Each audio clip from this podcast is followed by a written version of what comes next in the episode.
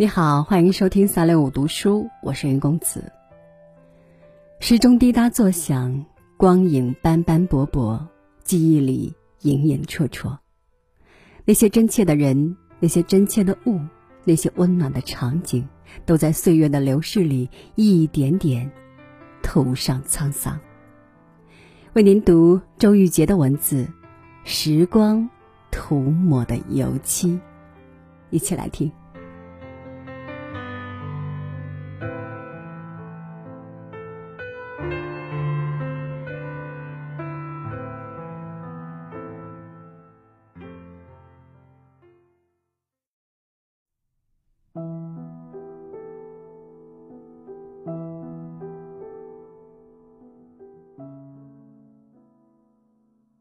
在城西我家老屋里，放着一把木质的老圈椅。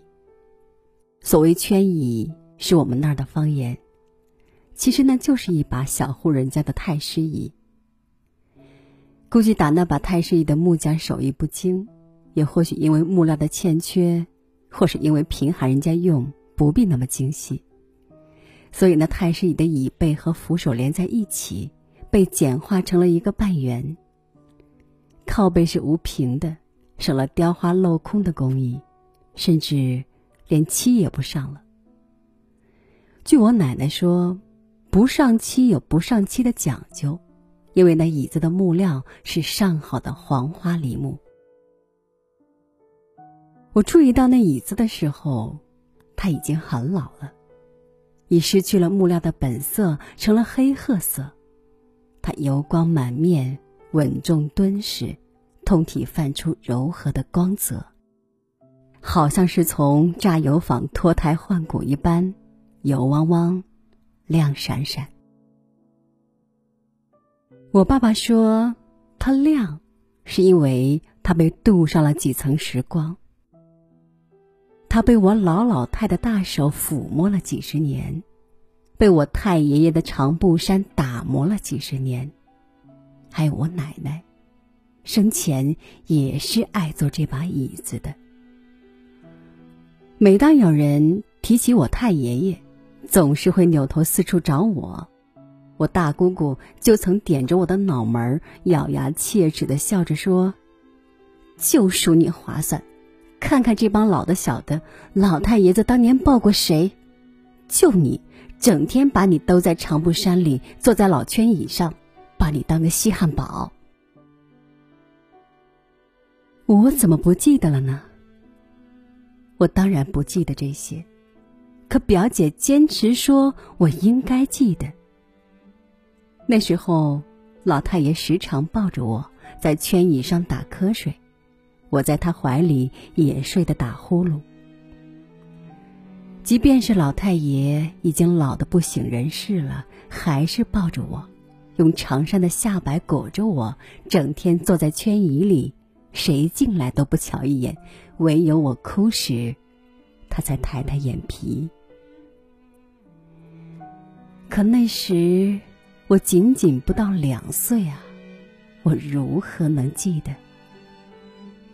这样的争论之后，我开始远远的看着圈椅里打盹的奶奶。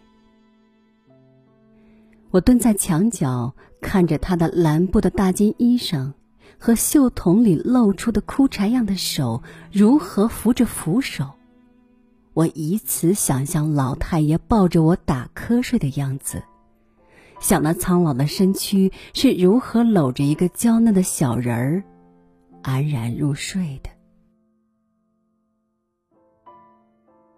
老太爷有一张发黄的黑白照片。山羊胡子，五官清瘦，穿着长衫，坐着。照片上的那个老人如此陌生，可他坐的那把椅子却那么熟悉，是那把老圈椅。我坐在那宽大的椅子上，双脚离了地，背靠着椅背，手摸着扶手。我闭着眼睛，试图在幻想中去寻找老太爷的呼吸，体味那曾当了我摇篮的长衫的衣襟。有时也去回想奶奶坐在这圈椅上给我讲过的故事，和那些老掉牙的儿歌。我屡屡落空，被突然的惊骇吓到。老老太、老太爷、奶奶，都曾安详的坐过这把椅子。可现在，他们竟然都不在了。他们什么时候离开的？他们去了哪里？我从椅子上跳下来，仔仔细细的查找椅座的缝隙、椅子腿的木楔。扶手上隐隐的纹理，我看得那么仔细。那椅子散发出一股气味儿，那是复杂的混合。我深吸一口气，辨出里头有秋雨绵绵的季节，湿漉漉的落叶；又翻开一本发霉的旧书时飘出的淡淡油墨；又壁橱里经年的棉絮，有尘土，有风。有说不清道不明的太多气息，我的嗅觉好像出了问题，有点喘不过气来。就在那时，爸爸问我：“你在找什么？”“找老老太、太爷爷和奶奶。”我说：“他们坐着椅子那么久，怎么会什么痕迹也不留下？”爸爸愣愣的看着我，忽然转身去找了一把小刀来。他蹲在我身旁，用锋利的刀刃在老圈椅的扶手上划了一下，刀片上有一层黑色的污垢，而那被刮过的地方露出了清新的黄色，那么嫩的木色，鲜亮，刺眼。看看，那些老辈儿们留下的。爸爸笑着指着刀片上的那团黑，开玩笑般的说：“他们留下的够佳。”我被他脸上的笑激怒了，鼻子一酸，眼泪就要掉下来。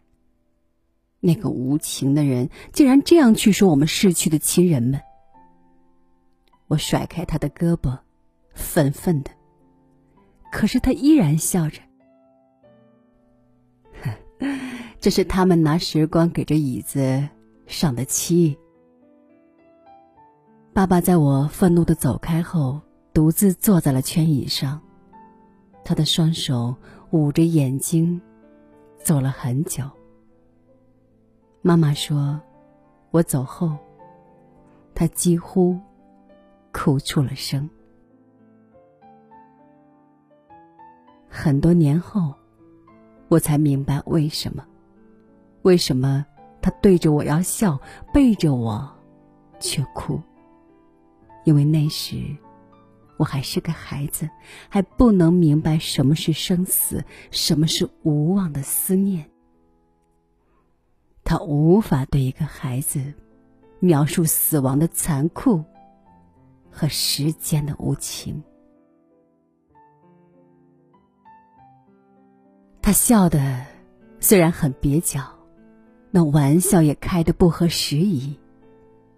但从那以后，我在做那圈椅时，却从未因为想起老老太太爷爷和奶奶而惊骇。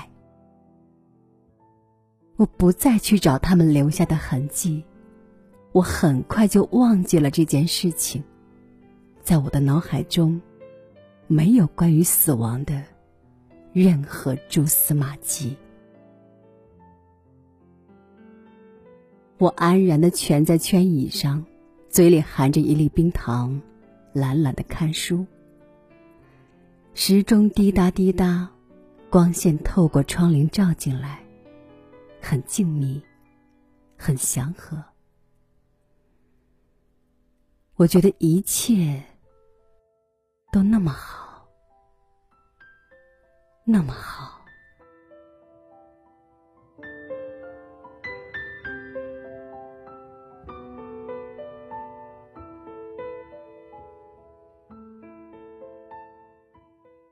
在无垠的时空里，每个人都不过是一粒微尘，最终都会消失在浩渺中，无迹可寻。但我们却在时间的缝隙里，看到了色彩，感到了温暖。感谢您收听我的分享，我是云公子，咱们下期节目再见。